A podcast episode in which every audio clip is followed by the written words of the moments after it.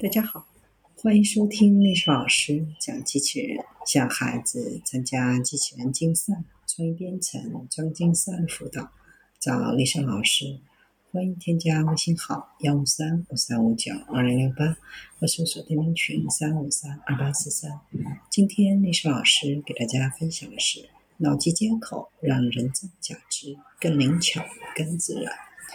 假肢本身具有很强的机械灵巧性，但在实践当中，它们很难使用，性能也不可靠，并且受到控制界面不佳的限制。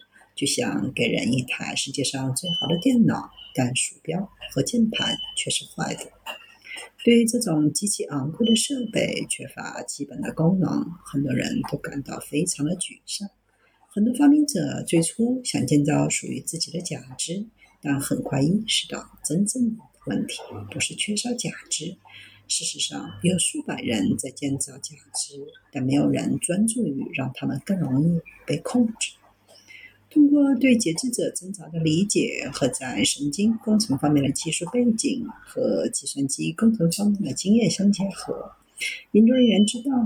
有机会帮助解决假肢用户面临的真正问题，致力于开发一种低成本、非侵入式大脑控制的界面，可以改善现有假肢的功能。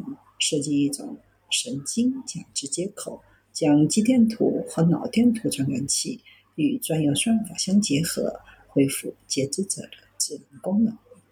这种设备可以对肌肉和大脑信号进行解码。将它们转换为假肢，用来做出手势和抓握物体的命令。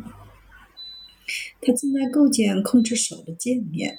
为了将概念从研究项目转化为能够真正改善截肢者生活的产品，还需要如何有效进行原型设计，扩展到将其创新推向市场的建议。